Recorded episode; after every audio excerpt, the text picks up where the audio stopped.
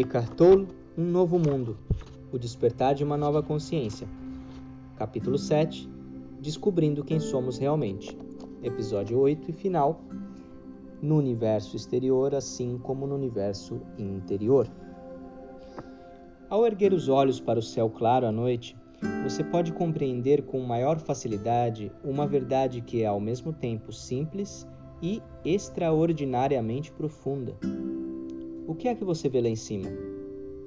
A Lua, os planetas, as estrelas, a faixa luminosa da Via Láctea, quem sabe um cometa, ou até mesmo a vizinha galáxia de Andrômeda a 2 milhões de anos-luz?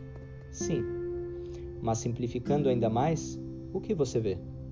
Objetos flutuando no espaço. Então, o que forma o universo? Objetos e espaço.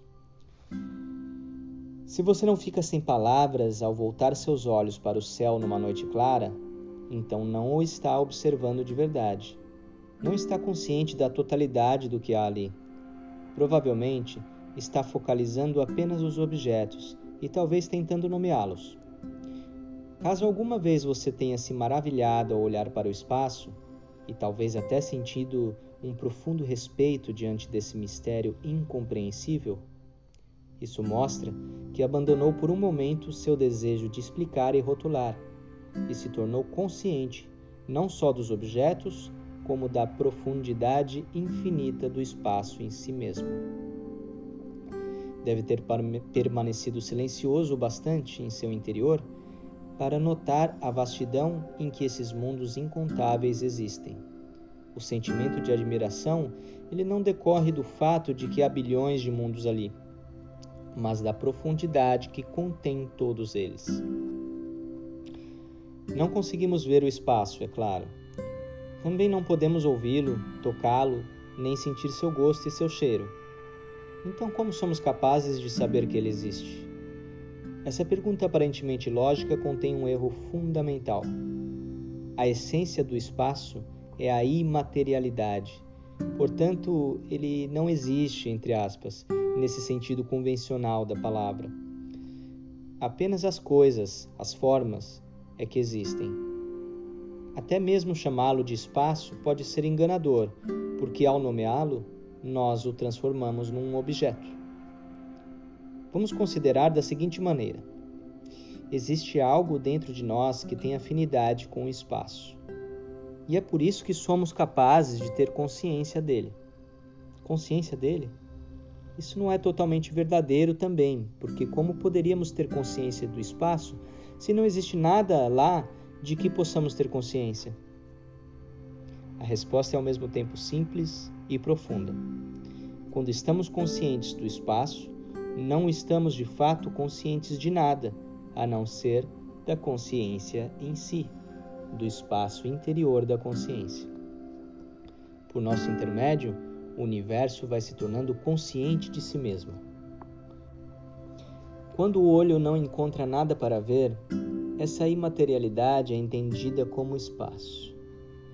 Quando os ouvidos não encontram nada para escutar, essa imaterialidade é compreendida como silêncio. Quando os sentidos, que existem para perceber a forma, encontram a ausência da forma, a consciência sem forma que está por trás da percepção e torna possível toda percepção, toda experiência, não é mais obscurecida pela forma. Quando contemplamos as profundezas insondáveis do espaço, ou escutamos o silêncio nas primeiras horas do dia, logo após o nascer do sol, alguma coisa dentro de nós faz eco a isso, como um reconhecimento. Então sentimos a enorme profundidade do espaço como nossa.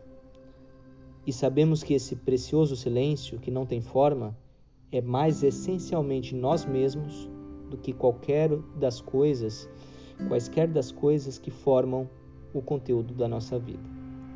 Os Upanishads, os antigos textos sagrados da Índia, referem-se a essa mesma verdade com as seguintes palavras: O que não pode ser visto pelos olhos, mas por meio do qual os olhos podem ver, é unicamente Brahma, o Espírito, e não o que as pessoas aqui adoram. o que não podem ser escutados pelos ouvidos, mas por meio do qual os ouvidos são capazes de ouvir, é unicamente Brahma, o Espírito, e não o que as pessoas aqui adoram. Aquilo que não pode ser compreendido pela mente, mas por meio do qual a mente consegue pensar, é conhecido unicamente como Brahma, o Espírito, e não o que as pessoas aqui adoram. Deus, diz o texto sagrado, é a consciência sem forma e a essência de quem nós somos. Tudo o mais é forma, é o que as pessoas aqui adoram. A realidade duplicada do universo, que consiste em objetos e espaço, materialidade e imaterialidade, é igual à nossa. Uma vida humana sadia, equilibrada e produtiva é uma dança entre as duas dimensões que constituem a realidade, forma e espaço. A maioria das pessoas se identifica tanto com a dimensão da forma, com as percepções sensoriais, com os pensamentos e com as emoções, que a parte oculta essencial quase desaparece da sua vida. A identificação com a forma as mantém presas ao ego.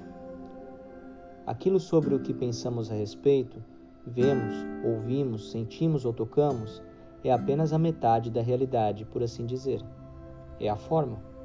Nos ensinamentos de Jesus, isso é chamado simplesmente de o mundo, enquanto a outra dimensão é o reino dos céus ou a vida eterna. Assim como o espaço permite que todas as coisas existam, e assim como não poderia haver som sem o silêncio, nós não existiríamos sem a dimensão essencial sem forma, que é a nossa essência. Poderíamos chamá-la de Deus, caso essa palavra não estivesse de, tão desgastada pelo uso. Prefiro denominá-la ser, com S maiúsculo. O ser é anterior à existência. A existência é forma, conteúdo, o que acontece. A existência é o primeiro plano da vida, enquanto o ser é uma espécie de pano de fundo. A doença coletiva da humanidade é o fato de as pessoas estarem tão absorvidas pelo que acontece, tão hipnotizadas pelo mundo das formas, em constante mutação, tão mergulhadas no conteúdo da sua vida, que se esquecem da essência, daquilo que está além do conteúdo, da forma e do pensamento. Elas se encontram de tal maneira consumida pelo tempo que se esquecem da eternidade, que é sua origem, seu lar e seu destino. Eternidade é viver a realidade de quem nós somos. Anos atrás, quando estive na China, visitei um monumento no alto de uma montanha próxima a Guilin. Nele havia uma inscrição gravada com ouro. Perguntei ao guia chinês o que estava escrito ali.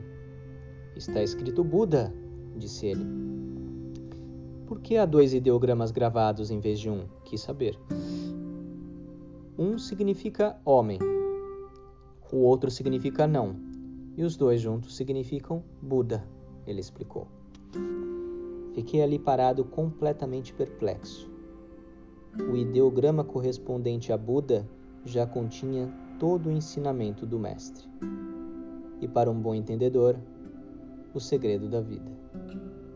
Ali estão as duas dimensões que constituem a realidade: materialidade e imaterialidade, forma e negação da forma. O que é um reconhecimento de que a forma não é quem nós somos.